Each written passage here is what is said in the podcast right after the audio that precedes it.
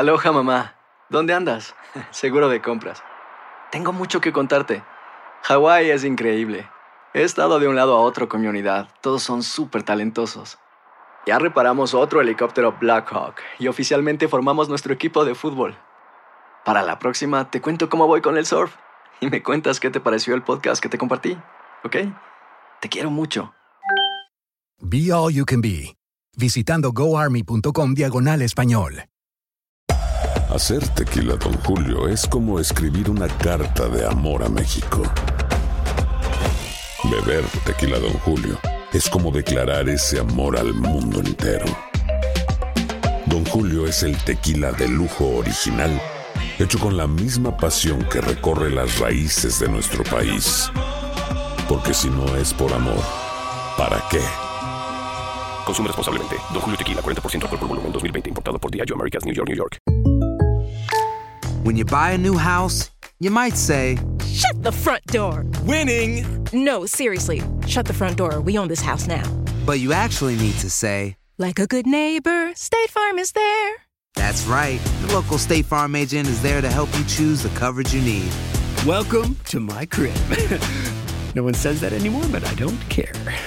So just remember, like a good neighbor, State Farm is there. State Farm, Bloomington, Illinois.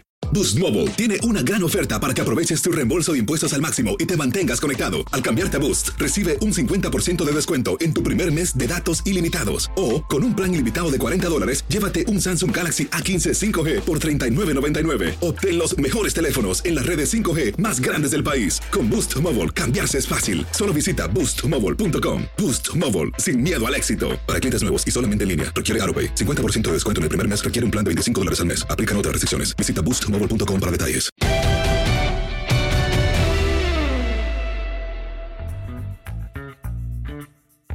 Hola, ¿cómo están? Qué gusto de saludarlos. Este es el podcast de Los Tres Amigos y hoy con un amigo invitado especial, con Isaac Alarcón.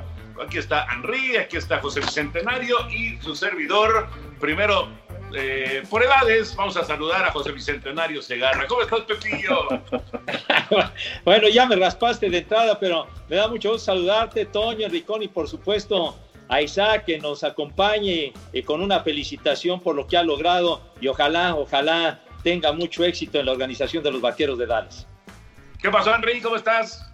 Muy bien, Toño, Pepe, Isaac, los saludo con muchísimo gusto para platicar eh, acerca de este recorrido que me parece que es muy interesante también para adentrarnos en eh, toda esta aventura que estará viviendo Isaac en eh, los próximos meses. Sí, señor. Isaac Alarcón, vaquero de Dallas. Esto, eh, bueno, se convirtió en una realidad, Isaac, después de, eh, pues de mucho, de mucho trabajar.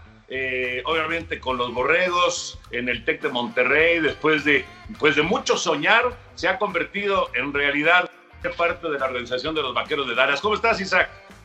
Muy bien, muy contento, gracias a Dios. Buenos días. Este, sí, como ya se dio la noticia, gracias a Dios soy parte de los Cowboys. Voy a estar, yo creo que moviéndome para allá antes de que se acabe mayo, antes que empiece junio. Entonces, pues bien agradecido con Dios, bien contento por esta oportunidad que se me está dando. Isaac, eh, parte del equipo campeón del TEC de Monterrey, que además formaste parte de la selección sub-19 de México que participó en el Campeonato Mundial, que tuvo una muy buena actuación contra Estados Unidos, contra Canadá, en contra de Japón, y que formas parte de este plan eh, conocido como International Player Pathway Program, fundado por la NFL en 2017. Platícanos un poco más acerca de él y cómo fue que, te, te, visorearon, que dijeron, este muchacho es un talento que merece una oportunidad en la NFL. Y de hecho, todo empezó en el 2018 con este Máximo González, un liniero defensivo que estaba en Borregos en ese entonces. Ahí vinieron scouts de la NFL, del programa internacional, a verlo para invitarlo a este programa gracias a Dios quedó. Él estuvo en el 2019 entrenando allá en Florida en la Academia IFB. Después ya estando ahí le preguntan a Máximo si conoce algún otro mexicano que tuviera pues la talla la estatura para poder estar en el, pre, en el siguiente programa de la edición 2020. Él les habla de mí, les dice, ah, pues conozco a Isaac, mide esto, pesa esto, tiene esta edad, les pasa mis videos, les pasa mis contactos. Así es como empieza ese acercamiento entre los del programa y yo. Después vienen acá a Monterrey a visitarme, nos invitan a cenar a mí a mi familia me extienden una invitación de participar en el programa y luego gracias a ya este año estuve entrenando allá en Florida dos meses eh, la preparación, los coaches, todo es el primer nivel. Se te abren las puertas para estar en la mejor forma posible para poder ser un jugador de la NFL. Y entonces, bien agradecidos con los del programa internacional por haberme dado esta oportunidad, por haberme confiado esto. Y gracias a Dios ahorita es que puedo estar en la NFL. Una gran satisfacción, mi querido Isaac, que haya logrado este lugar, la oportunidad de, ir con los Vaqueros de Dallas y acerca de este programa que nos has estado comentando. Platícanos un poco un día de trabajo en el programa, a qué horas te levantabas, qué hacías a lo largo del día, la logística que, que manejabas en el programa. Sí, me levantaba yo creo que como a las seis y media. Mi desayuno empezaba a las 7 de la mañana, después teníamos una junta a las 8 con todos los demás integrantes del programa diciéndonos pues el enfoque de hoy, lo que íbamos a hacer. Después como a las ocho y media teníamos una prueba de salto para ver cuánto estábamos pesando, estiramientos, cosas así. Después teníamos a las nueve, este, si nos dolía una parte del cuerpo, del cuerpo algo así, teníamos junta con los trainers para que nos hicieran masaje, nos hicieran terapia. Después a las 10 junta con los coaches. A las once y media teníamos nuestro entrenamiento de fútbol americano. Después teníamos comida a la una teníamos una siesta de 2 a 4, algo así. Después a las 4 y media empezaba el entrenamiento ya de gimnasio y todo eso. Acabamos como a las 7. A las 7 y media teníamos nuestra cena. Y después de la cena teníamos otra vez junta con los coaches, algo así. Y luego ya nos íbamos a dormir. Entonces, no, bueno. no, bueno, no, no, no paraba. ¿Cuánto tiempo fue así? Híjole, pues dos meses. No, bueno, pues muy, muy, muy movido. Ahora, se presentó esto y eh, cómo te enteras, eh, en qué momento sabes que los eh, vaqueros de Dallas te seleccionan y que toman la determinación de firmarte para el equipo. Sí, pues nos tuvimos que regresar antes de Florida por esta situación que está pasando, lo de la contingencia. Entonces, supone que el programa dura tres meses, luego nada más dos nos tuvimos que regresar. Estuve aquí en Monterrey un mes, pues entrenando, teniendo contacto con ellos como una vez por semana. Después me marcan un sábado. El sábado de la semana antepasada me dicen, oye, nada más para decirte que quedaste dentro de la NFL. El lunes te va a marcar el que te seleccionó. Ya el lunes tengo una junta con Zoom como esta, con el vicepresidente de la NFL, el director del programa internacional de la NFL internacional y, y su asistente. Y ahí me dice que, bueno, que está seleccionado por los Cowboys, muchas felicidades vamos a empezar a mandar ya los contratos y todo eso. Pues en realidad algo sensacional que son, son cuatro eh, los eh, chicos que forman parte de este programa internacional. David Bada, que es un eh, liniero defensivo de la Liga de Alemania, eh, él se va con Pierre Rojas de Washington, Matt Leo, que es una ala defensiva, él es australiano, que estuvo en la estatal de Iowa, que se va con Filadelfia. También aparece Sandro Platzgummer, que es austriaco y que se va con el equipo de los gigantes, él es corredor. Y tú, eh, que tenemos entendido, eh, Isaac, que eres hombre de línea ofensiva, por supuesto, pero que tienes esta dualidad que puedes jugar tanto en el lado izquierdo como en el lado derecho como tackle. Sí, pues gracias a Dios tuve la oportunidad durante el estuve en Borrados de jugar de las dos posiciones. También en el programa internacional me entrenaban de las dos posiciones. Entonces, como dicen, es bueno ser el mejor en algo, pero es bueno también saberle a todo. Entonces, pues hay que estar listo para la posición a la que ellos me quieran poner. Oye, Isaac, me llama la atención cuando, cuando comenzabas y que estabas en la preparatoria, en una prepa de la Universidad Autónoma de Nuevo León, que jugabas ahí, y estabas como a la cerrada y después haces esa transición al liniero ofensivo, ¿a qué se debió? ¿Te sentías más a gusto o a qué, a qué se debió ese cambio, Isaac? Sí, se debió a que era muy malo como a la cerrada. bueno, razón de peso, razón de peso. Este, era el peso que no me dejaba correr rápido. Entonces, entrando a Borrego, yo sigo siendo la cerrada. Mi primera temporada estuve ahí, la verdad, fue fue lo peor, fue una decepción. Entonces ya el siguiente año me cambian como liniero ofensivo, me empiezo a entrenar mi coach Jonathan Alderete, el famoso coach Bocas, y así fue como empecé mi carrera como liniero defensivo hasta ahorita poder estar acá en un equipo de la NFL. bueno, mira, este, la, sinceridad es de tus virtudes, eso está clarísimo. Pero qué, este, qué buena historia. Ahora, el, contrato de los vaqueros de Dallas eh, te, convierte en jugador del eh, Practice Squad o, cómo, cómo, se maneja esto eh, con los vaqueros? Sí, mira, yo entro al programa a los Cowboys como jugador internacional.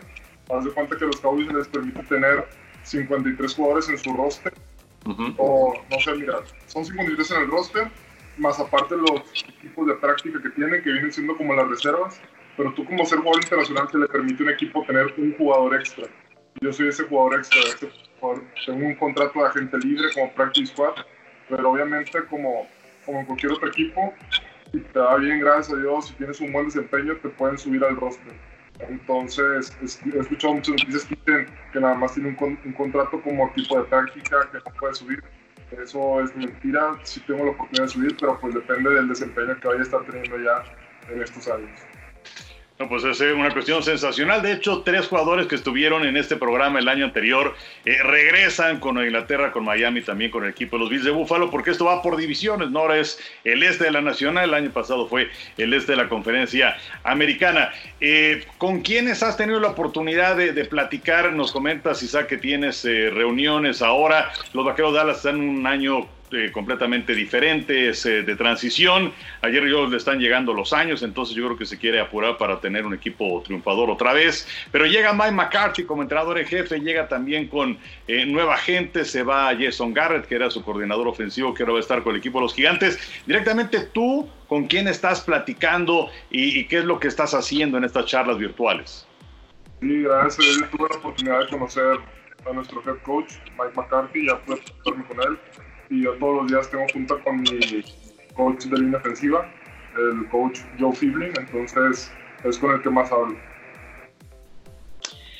Oye, Isaac, eh, ¿tienes algún modelo a seguir? ¿Alguien que te inspiró para, para jugar en esta posición de liniero ofensivo o algún ídolo que, que haya motivado de una manera muy especial que te dedicaras al fútbol americano?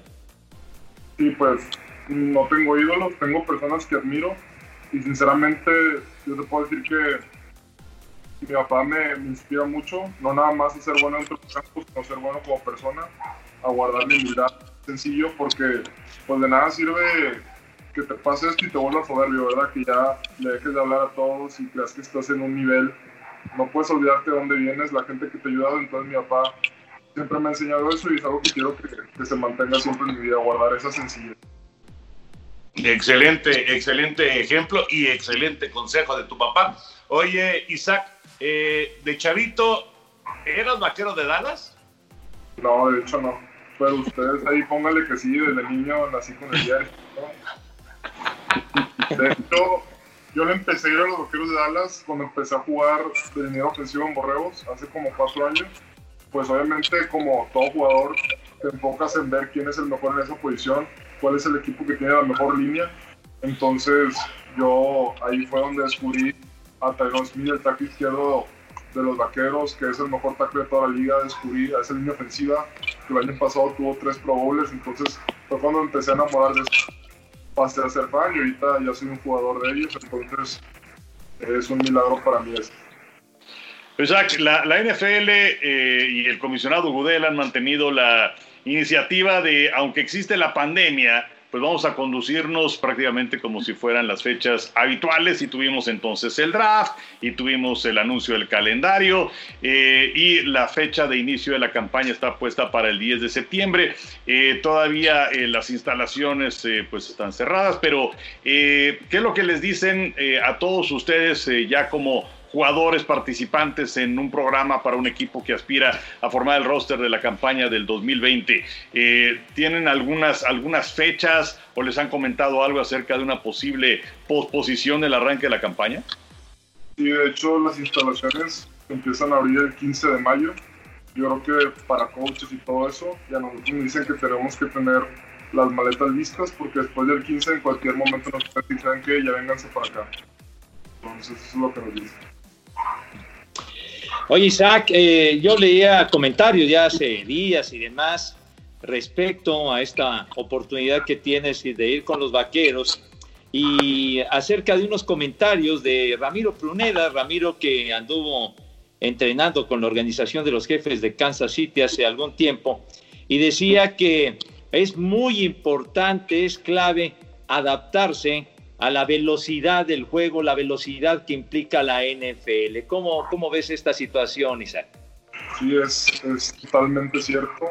Eh, me lo habían dicho mucho, pero yo creo que me cayó el 20 de la semana pasada, donde ya empezamos a repasar el playbook, empezamos a aprendernos las jugadas es, es, impresionante la información que, que, te están dando. Yo creo que te la pasas tres horas pegado al iPad, aprendiendo todo, más aparte lo que tienes que estudiar todos los días, estás en examen de a ver si sí aprendiste, a ver si sí estás apuntando todo lo que te dicen. Entonces es, es un ritmo muy acelerado, sí, sí es cierto eso.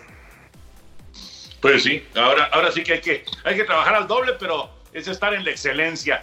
Isaac, un placer tenerte aquí en el podcast de los tres amigos. Eh, tienes, eh, obviamente tienes eh, reuniones, tienes conferencia en un momentito más con, tus coaches, así que te dejamos. Gracias Isaac y mucho éxito con los Vaqueros de Dallas. Esperemos que, que ahora sí que narremos muchos de tus partidos ahí con los Vaqueros de Dallas. Gracias Isaac.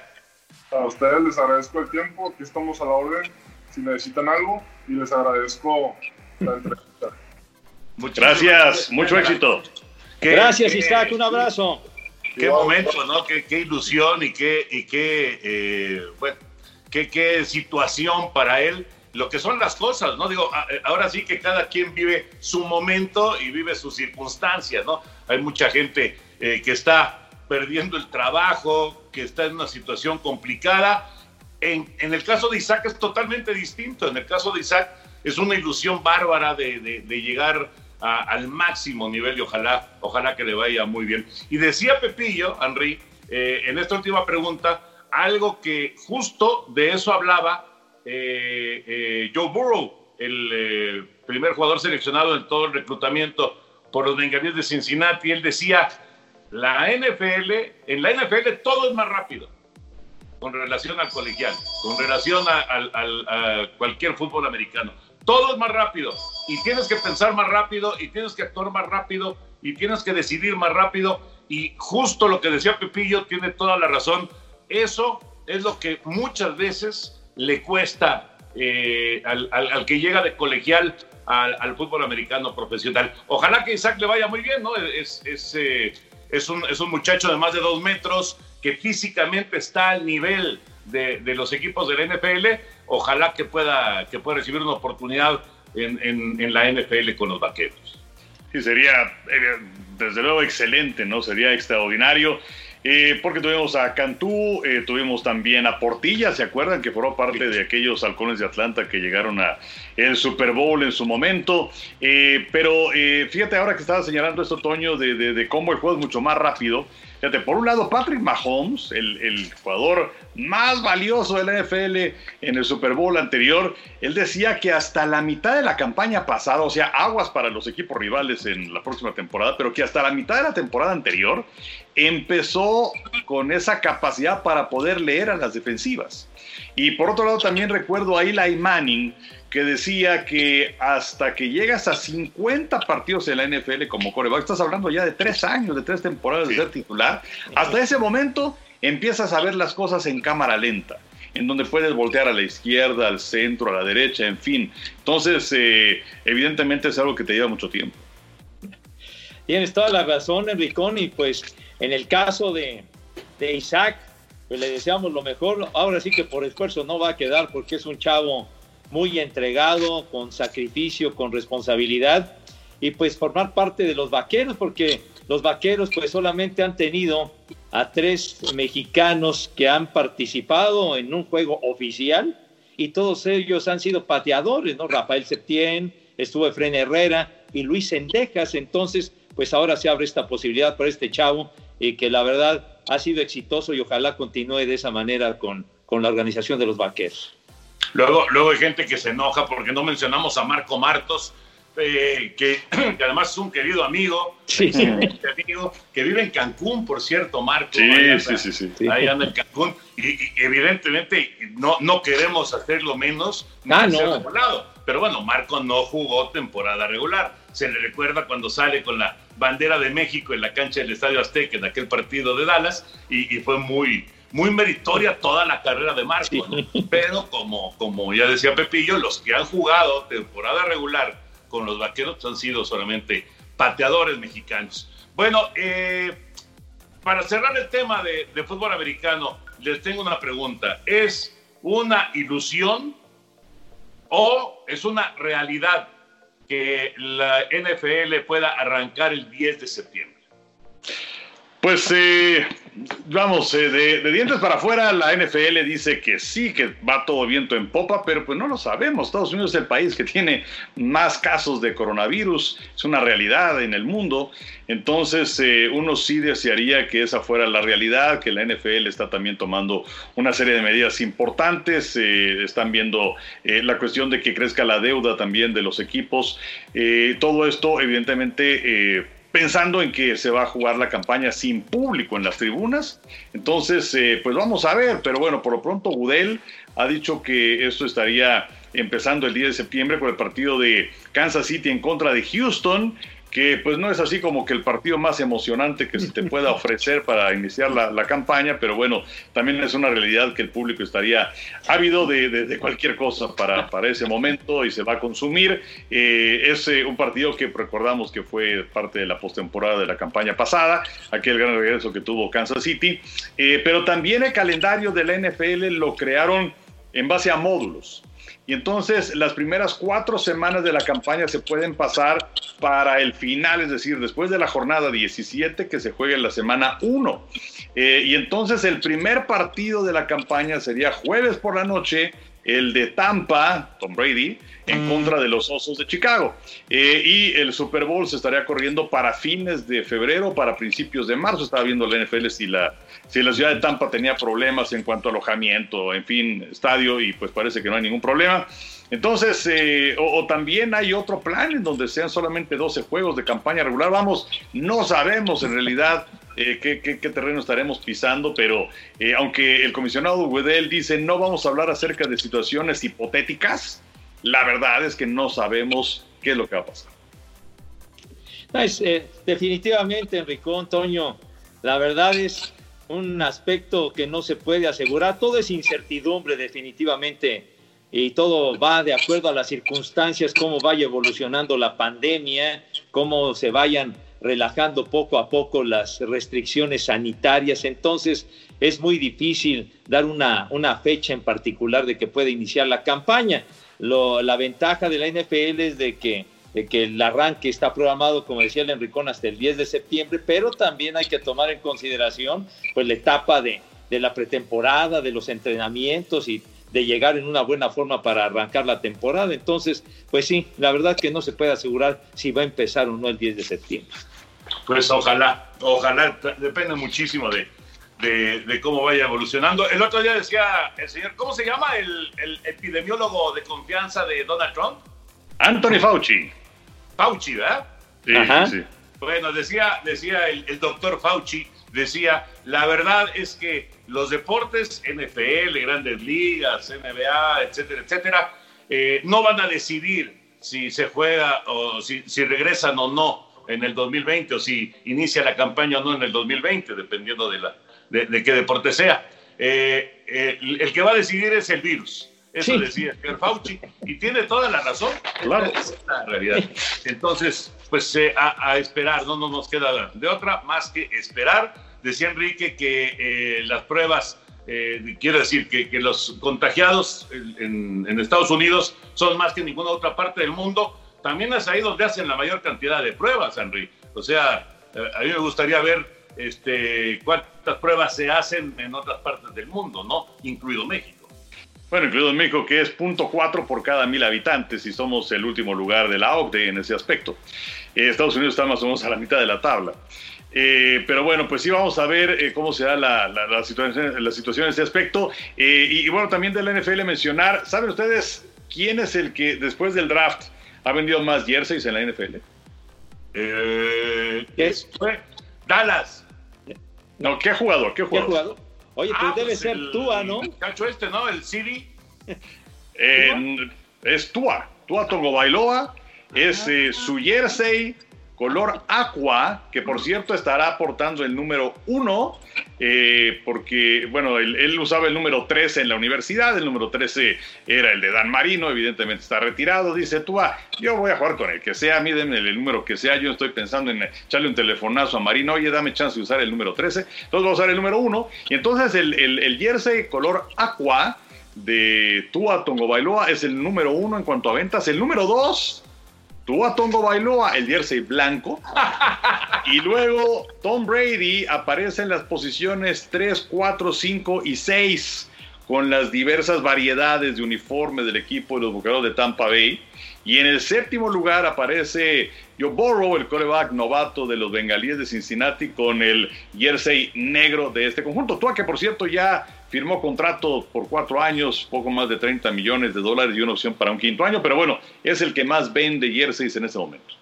Mira.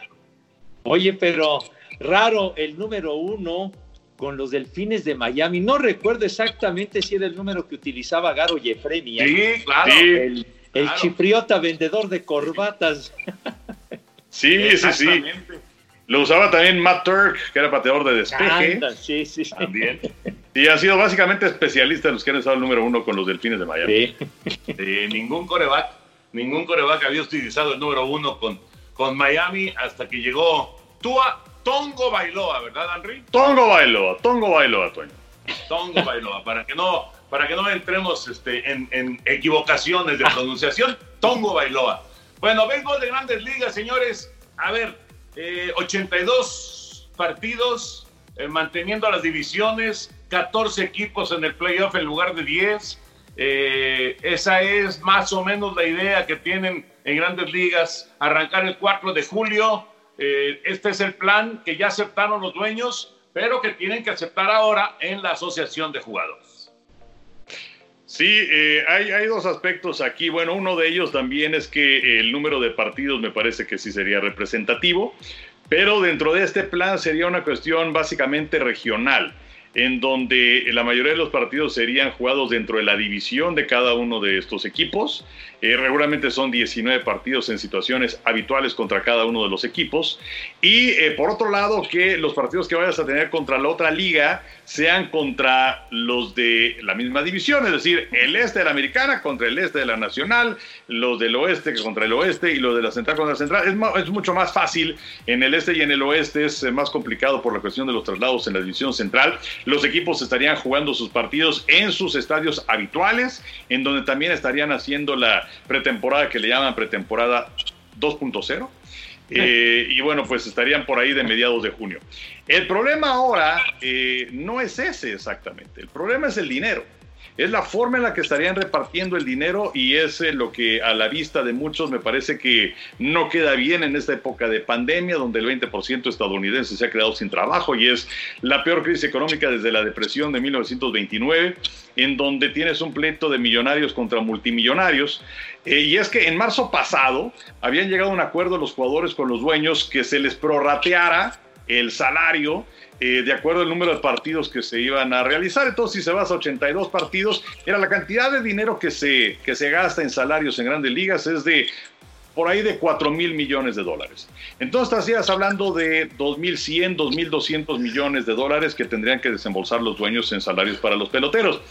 Pero los dueños de los equipos dicen, nosotros vamos a un plan 50-50 de lo que ingrese. Pero el temor que se tiene es, ok, arrancas en este momento, y eh, que muchos dicen por ahí el 4 de julio. Y si llega la postemporada y de pronto viene una, nueva oleada del coronavirus que se está esperando para octubre, noviembre, y entonces que ya no vayas a tener la posibilidad de jugar playoffs, entonces los jugadores dicen que estarían perdiendo. Eh, y ese es el lío que se tiene en este momento, ese es el jaloneo que se tiene de, los dineros más que la seguridad y muchas otras cosas. Sean Doolittle, el pitcher del Nacional de Washington, sí puso un tweet en donde hablaba, bueno, tenemos que ver cuáles van a ser las condiciones de seguridad, de sanidad para todos nosotros, pero parece que el obstáculo principal es el dinero. Sí, el billete es el que manda definitivamente, pero sí es un pronóstico demasiado optimista, pienso yo, que arranquen en este fin de semana tan emblemático del 4 de julio, porque aparte se tendría que realizar una pretemporada de unas tres semanas que tendría que ser en el mes de junio y lo que planean también de que se agreguen dos, dos comodines extra por cada liga. Y algo que me llamó la atención, lo de implementar la regla del bateador designado en la Liga Nacional. Es algo que han venido eh, comentando ya desde hace tiempo por, por el hecho de que se ha dado en varias ocasiones cuando un pitcher va a batear en la Liga Nacional que vienen y se lesionan corriendo, se golpean, etcétera. El caso, por ejemplo, de Adam Wainwright eh, y en fin, y por esa razón quizá quieran implementarlo por lo menos de una manera eventual en esta campaña del 2020 si es que se llega a realizar. Es que sabes que Pepillo, si no, si no es en julio, pues ya no fue. O sea, yo pues no veo, yo no veo que, que puedan sacar una campaña si la arrancan de agosto en adelante. Yo creo que si no es en julio ya no fue. Es, es como el béisbol de la Liga Mexicana. También me parece que tiene una fecha límite, no sé exactamente cuál, pero tiene una fecha límite, porque, porque luego viene la Liga Mexicana del Pacífico y, muchos peloteros juegan en las dos ligas. Entonces, hay, hay, yo creo que van a tener que ponerse una, una fecha. Un límite. Pues. O arrancamos o mejor nos vamos hasta el 2021, ¿no? Que esto, esto ya, eh, pues en el fútbol, por ejemplo, ya Francia ya decidió, ya Holanda decidió moverse hasta septiembre para arrancar su siguiente torneo y no continuar el que estaban jugando, ¿no? A diferencia de Alemania, que arranca el fin de semana, o de, o de Portugal, que arranca a principios de junio, o, el caso de, de, España, etcétera, etcétera, ¿no? Ahora sí que cada país está tomando su, sus, eh, sus decisiones, eh, dependiendo también de lo que diga la, la gente de, de, la Secretaría de Salud, que finalmente pues es la que manda, ¿no? Claro, por supuesto. Ahora, el gobernador de Arizona eh, ya ha dicho, a partir de este fin de semana ya puede haber toda actividad deportiva sin ningún problema. Pero pues también hay que ver de qué partido es cada uno de los gobernadores.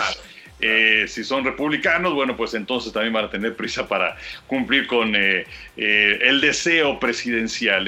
pero pues la, salud es algo importante y como se mencionaba, no, no, no, puedes empujar tanto el inicio de la campaña de grandes ligas si es que estás pensando en a lo mejor jugar todo octubre que llegue noviembre cuando ya las condiciones de clima son otras y cuando se prevé que venga un nuevo caso de coronavirus y también decían algunos de los peloteros, bueno, ¿qué es lo que va a pasar si es que, si es que se, da esta reapertura y regresamos, pero si hay un caso de coronavirus, ¿qué es lo que va a suceder? Es algo que tiene que quedar plenamente establecido eh, en, eh, un momento también importante porque el contrato colectivo de trabajo se vence a la conclusión del 2021 y pues en este momento sí se está tratando de, salvar la campaña, ojalá no sea como 1994 que no hubo serie mundial debido a la huelga de los peloteros.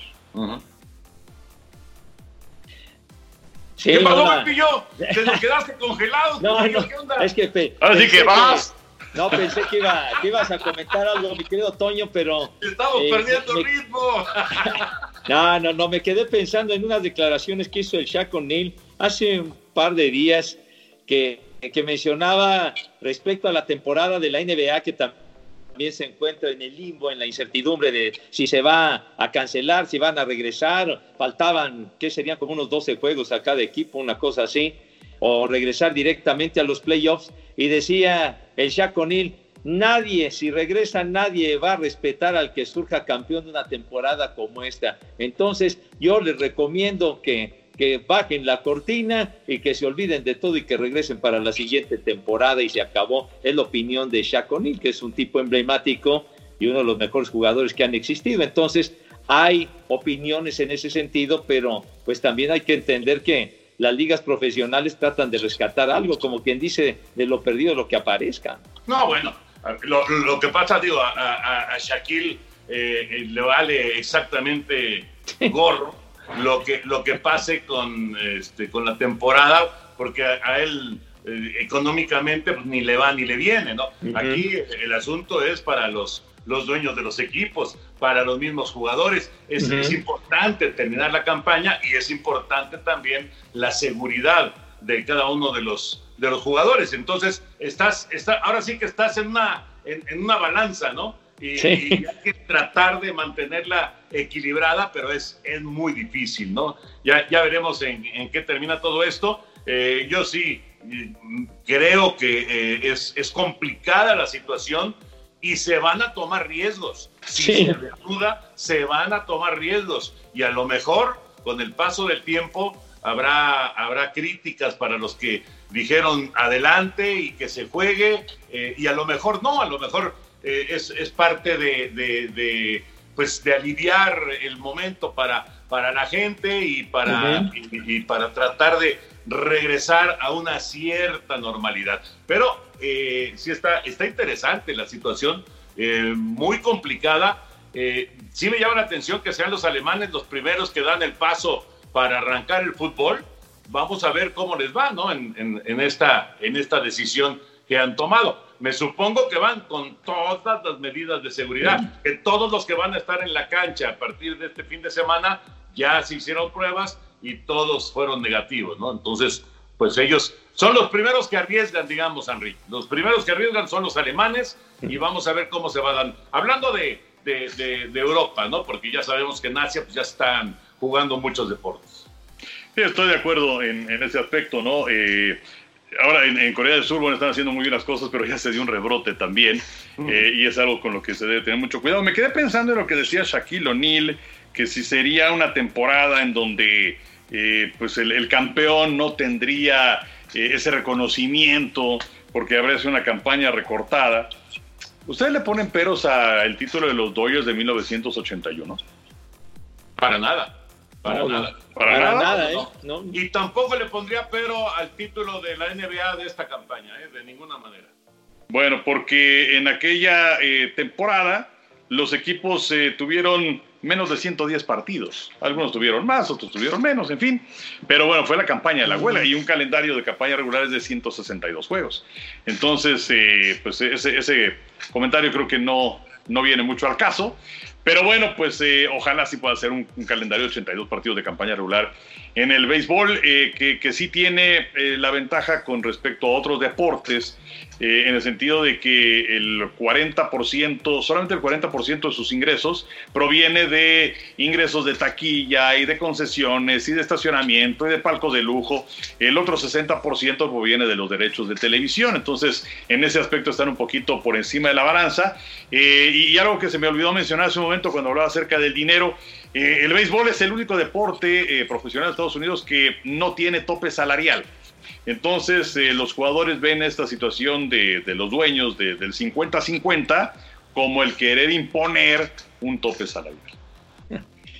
Ya ves que en el béisbol que pagan el, el famosísimo impuesto de lujo, ¿no? Que generalmente sí. lo pagan los Yankees y lo pagan los Mediarrojas de Boston o los Dodgers, que tienen que compensar de alguna manera porque, porque pues los salarios que pagan pues son los más altos en el béisbol de las grandes ligas. Y ahora que decías eso, Enricón, me acordé de, de la temporada del 82 en la NFL, que fue una temporada de nueve partidos uh -huh. y que culminó con aquel Super Bowl de, de Washington y los Delfines de Miami.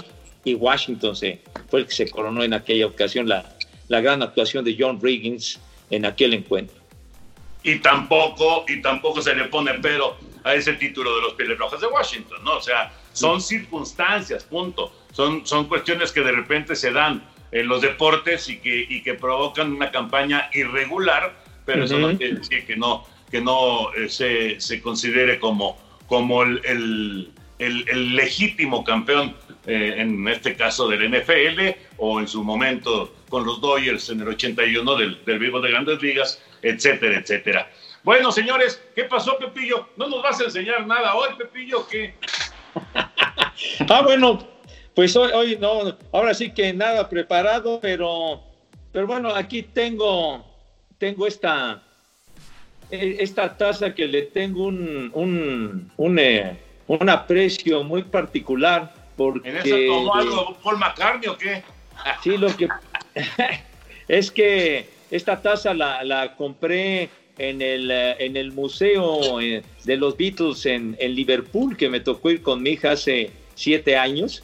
Entonces tuve la oportunidad de, de estar ahí y sobre todo de, era uno de, de, mis aspectos, de mis deseos, de mi ¿Cómo se pronuncia, señor Burak? Usted que sabe mucho inglés, el bucket list, así se llama. Bucket list, bucket, list. Yo no, no soy más de baile, bucket list. Ah, entonces, bueno, esa cosa que decía yo, antes de pelar gallo, necesito estar en Liverpool para conocer todo lo de mis Beatles, ir a la caverna y demás, y pues tuve la enorme suerte de, de poder estar ahí. Entonces, pues es un, es un recuerdo simple, pero de un gran aprecio para de estar eh, conociendo todo lo de los Beatles allá en Liverpool. Me gustó, me gustó, Pepillo. Está padre. Que por cierto, Pepe, eh, creo que la, la, caverna actual no es la misma en donde tocaban los Beatles. Creo que la construyeron con materiales del anterior, pero no es exactamente el mismo lugar, ¿es así? No, bueno, eh, lo que pasa es que ha sufrido una serie de remodelaciones la, la caverna, ¿no? Pero digamos, sí, sí se sigue manteniendo en ese lugar. Ok. Sí. Y, Pero la construcción es otra, digamos, ¿no? Sí, bueno, ya, digamos, es que ha pasado tanto tiempo, ya en la década de los años 50, que, que comenzó a operar y pues ahí fue donde los Beatles empezaron a, a comenzar a, a, cobrar vapor cuando los, eh, los ve su, su manager, pues, el que tenía la, que tenía aquella discoteca NEMS. Brian pues, Epstein. Brian Epstein, es, efectivamente que, que, le fueron a pedir una, una canción que se llamaba By Bonnie porque pues los Beatles habían tocado en Hamburgo, etcétera y demás, y entonces pues no la tenía y le dijeron que pues que un grupo los Beatles tocaban en la caverna y los fue a ver y entonces ahí nació el contacto y es el hombre que, que los arropa y y los empieza a promover para llevarlos a las compañías de discos, etcétera. Fue un, un hombre muy importante, Brian Epstein, de, de, cómo los organizó, inclusive de cómo se debían de vestir, etcétera, etcétera. Pero, pero así surgió todo ahí en la caverna. La caverna. ¿Cuándo, empezó Pepillo? Pues empezó en la década de los años 50, eh, de finales de los años 50. Ahí estuvieron los Beatles, tocaron más de 200 veces en la caverna y de ahí, digamos, emergieron ya para... ¿Y ya estaban los cuatro?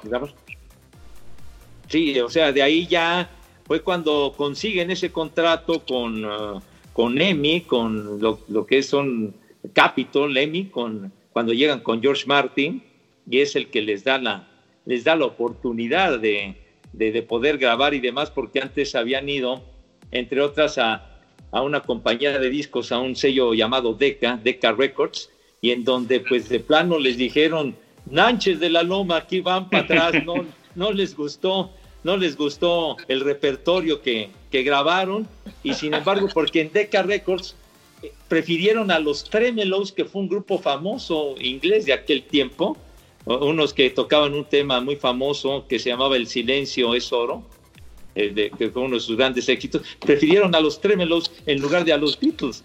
Eh, pero ya más tarde, George Harrison recomendó a Decca ni más ni menos que a los Rolling Stones. Entonces, pues ahí, ahí se van amalgamando las cosas con, con la historia de los grupos. Sí. Pero sí, les dieron para atrás. No, increíble. ¿Quién fue? Y ahora sí que quién fue el animal que no. Pues, imagínate, no les no se supo del personaje que los rechazó, ¿no?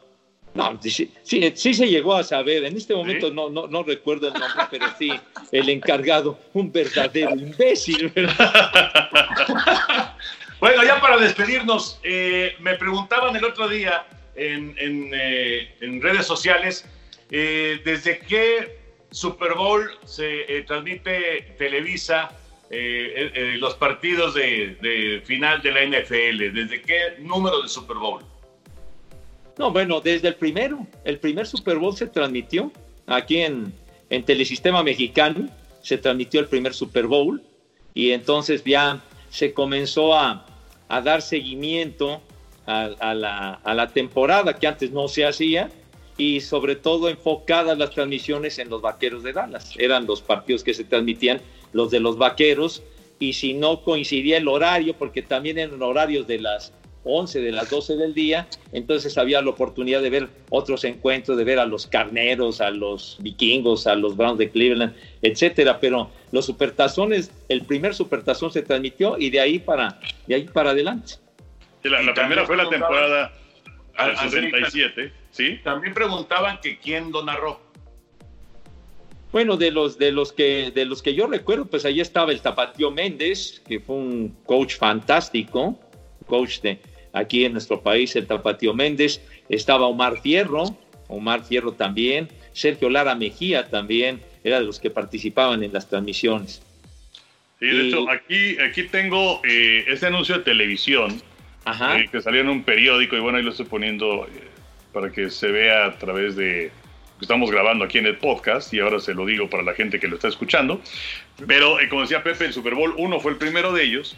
Y la primera temporada que se transmite como tal es la de 1967. Dice Liga Nacional de los Estados Unidos, temporada 1967. Transmisión a color y en vivo 22 emocionantes partidos. Primer juego, domingo 17, por el canal 2, a las 11.30 de la mañana. Dallas Cowboys contra Cleveland Browns. Temporada del 17 de septiembre al 14 de enero. Transmisión por microondas directamente del estadio del juego. Así dice este anuncio que aparecía en los periódicos para ese primer partido. Dallas Cleveland de campaña regular. Qué maravilla, ¿no? 1967. 22 partidos, decía Henry. 22 partidos, 22 eh, emocionantes partidos. Este, efectivamente, entonces, pues eh, eran, eran 14 juegos de campaña regular. Entonces me imagino que también habrán transmitido partidos de, playoffs, eh, en fin, lo, lo, que haya, que no son tantos como ahora, ¿no? Sí, y además decías de Canal 2 y cuando se comenzó a transmitir la Liga Americana, que era la que rivalizaba con la NFL, fue en el 68, o sea, un año después, y los partidos se transmitían en el Canal 2 los sábados en la tarde. Pero, y, entonces, ¿qué pasaba, qué pasaba Tim? El, canal independiente que luego se convirtió en, parte de Televisa y, que era el canal 9, pero en ese entonces era el canal 8. Entonces, ¿ellos qué transmitían? No, bueno, eh, eh, lo que pasa, Canal 8, Televisión Independiente de México, el Canal 8 comenzó cuando arrancó 1969. Ahí comenzó el Canal 8, que fue una competencia muy importante para Telesistema Mexicano, pero en cuanto a fútbol americano, ellos empezaron a transmitir de manera habitual los partidos colegiales de los sábados de Estados Unidos, pero colegiales, sí, pero profesional profesional, ellos comenzaron con, con los lunes en la noche.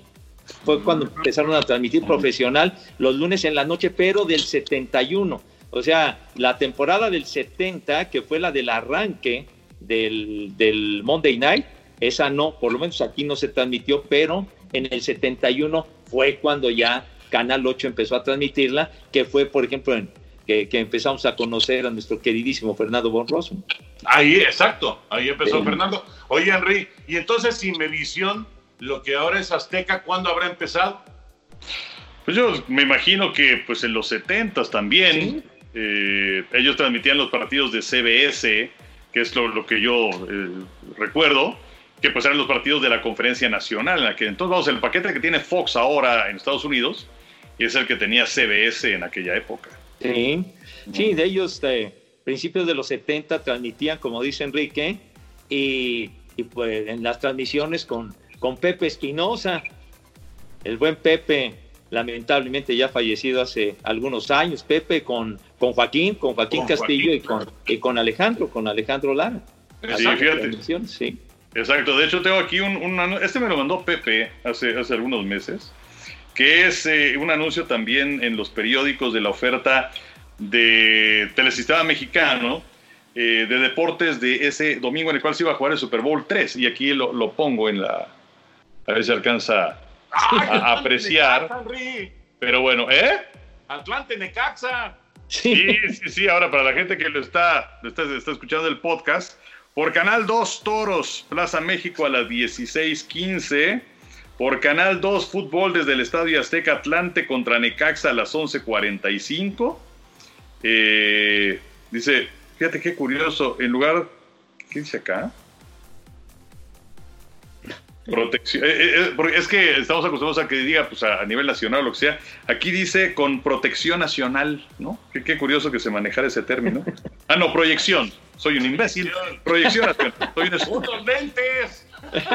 sí, no, no estoy de acuerdo. Estaba haciendo grande la imagen. Y luego, En Canal 4, los Potros de Baltimore contra los Jets de Nueva York.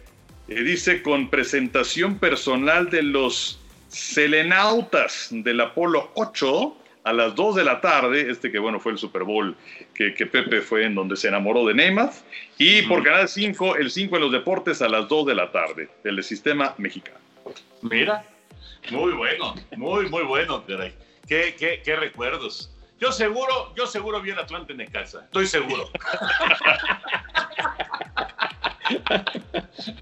no recuerdo haber visto ese partido, ¿eh? No recuerdo haber visto el Jets. ¿El Jets? ¿Cuál es el primer Super Bowl que recuerdas, Henry? Yo creo que el, el 10, el de Dallas contra Pittsburgh. Dallas contra Pittsburgh, que fue en 1900... Pues de 76, 77, una cosa así, de, que haya sido el primero que, que, vi, yo creo que fue ese. Ok. Yo, yo el primero que recuerdo fue el de Raiders en contra de Vikingos el de Ken Stabler, por eso soy Raider, ¿no? Por eso soy Raider, justamente. Y ese fue el Super Bowl. Ese fue el Super Bowl 11. El 11. El 11, la campaña del 76. Exacto. Fue, fue, fue, el Super Bowl de los, de los, eh, de los vikingos y los, y los Raiders. Sí, ese, ese, ese fue el primero que yo recuerdo. así que recuerdo bien, bien, bien ese. ¿Y tú, Pepillo, el primero? No, bueno, sí me tocó ver el, primero, aquel de los jefes y, los, y, los, eh, y los empacadores de Green Bay. Eh, obviamente me tocó verlo en, en, blanco y negro porque no, no teníamos tele a colores. las, las teles a colores, yo me acuerdo que pues eran una sensación en aquella época y eran bastante caras las televisiones a colores. Y, el primero que me, que me tocó ver, digamos, a color fue precisamente el de, el de los Jets y los, y los Potros de Baltimore, porque en la Navidad del 68 mi papá compró una televisión a colores y pues bueno, fue la, fue la sensación, creo que ha sido uno de los mejores regalos que he tenido en mi vida, una tele a colores.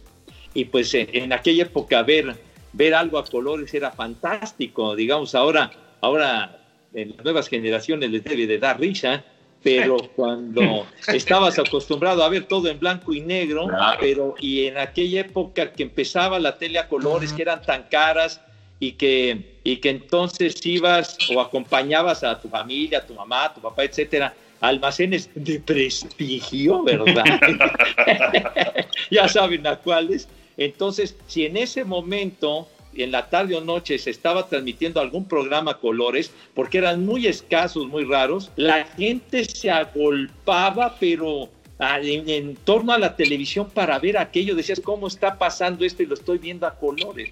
Era, era realmente algo mágico poder ver una imagen a colores en aquella época. Entonces, pues yo creo que los veteranos de guerra que, que recuerden eso, yo creo que les debe de dar emoción, ¿no? Poder tener una televisión a colores y pues para mí yo la viví de una manera muy intensa y el primer Super Bowl que vi fue precisamente el de los Jets porque fue en enero del 69, independientemente de la de la idolatría que tengo por Joe Neymar.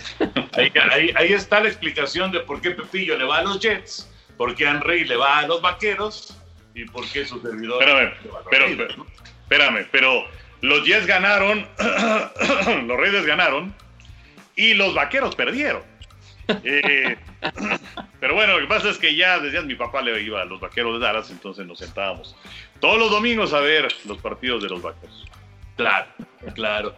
Muy bien, señores, pues qué gusto de saludarlos. Eh, el próximo, la próxima semana tendremos más de este podcast de los tres amigos. Por lo pronto, los veo muy bien eso es importante. Bueno, a Henry lo veo los domingos ahí en la jugada, personalmente, pero a José Bicentenario ya tengo mucho tiempo de no saludarlo de manera personal, pero te veo bien, Pepillo, así que síguete cuidando mucho. Muchas gracias, igualmente lo veo muy bien muchachos, mi querido Toño Enricón y esperamos que así sigamos y más temprano que tarde podamos estar otra vez echando gritos ya de, de manera presencial como dicen ahora y que, y que termine que termine todo este cautiverio que nos ha sacado de onda. Henry, un abrazo. Igual, cuídense. Gracias, gracias por acompañarnos. Es el podcast de los tres amigos. Que les vaya muy bien. Cuídense y quédense en casa.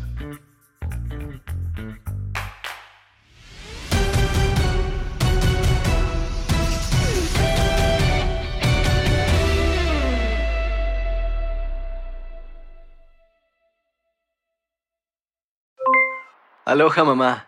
¿Dónde andas? Seguro de compras. Tengo mucho que contarte. Hawái es increíble. He estado de un lado a otro con mi unidad. Todos son súper talentosos. Ya reparamos otro helicóptero Blackhawk y oficialmente formamos nuestro equipo de fútbol. Para la próxima te cuento cómo voy con el surf y me cuentas qué te pareció el podcast que te compartí, ¿ok? Te quiero mucho. Be All You Can Be, visitando goarmy.com diagonal español. Boost Mobile tiene una gran oferta para que aproveches tu reembolso de impuestos al máximo y te mantengas conectado. Al cambiarte a Boost, recibe un 50% de descuento en tu primer mes de datos ilimitados. O, con un plan ilimitado de 40 dólares, llévate un Samsung Galaxy A15 5G por $39.99. Obtén los mejores teléfonos en las redes 5G más grandes del país. Con Boost Mobile, cambiarse es fácil. Solo visita boostmobile.com. Boost Mobile, sin miedo al éxito. Para clientes nuevos y solamente en línea, requiere AroPay. 50% de descuento en el primer mes requiere un plan de 25 dólares al mes. Aplican otras restricciones. Visita para detalles. Si no sabes que el Spicy McCrispy tiene Spicy Pepper Sauce en el pan de arriba y en el pan de abajo, ¿qué sabes tú de la vida? Para, pa, pa, pa. ¿Sabías que la línea 988 de prevención de suicidio y crisis ahora ofrece opciones de mensaje de texto y chat en español? Si tú o alguien que conoces está pasando por una situación difícil o por una crisis de salud mental, la línea 988 te conecta con ayuda especializada 24 horas al día, 7 días a la semana. Ahora puedes llamar o textear al 988 o visitar la página línea988.org para hablar con un consejero especializado en tu idioma. Hay esperanza. La línea 988 funciona.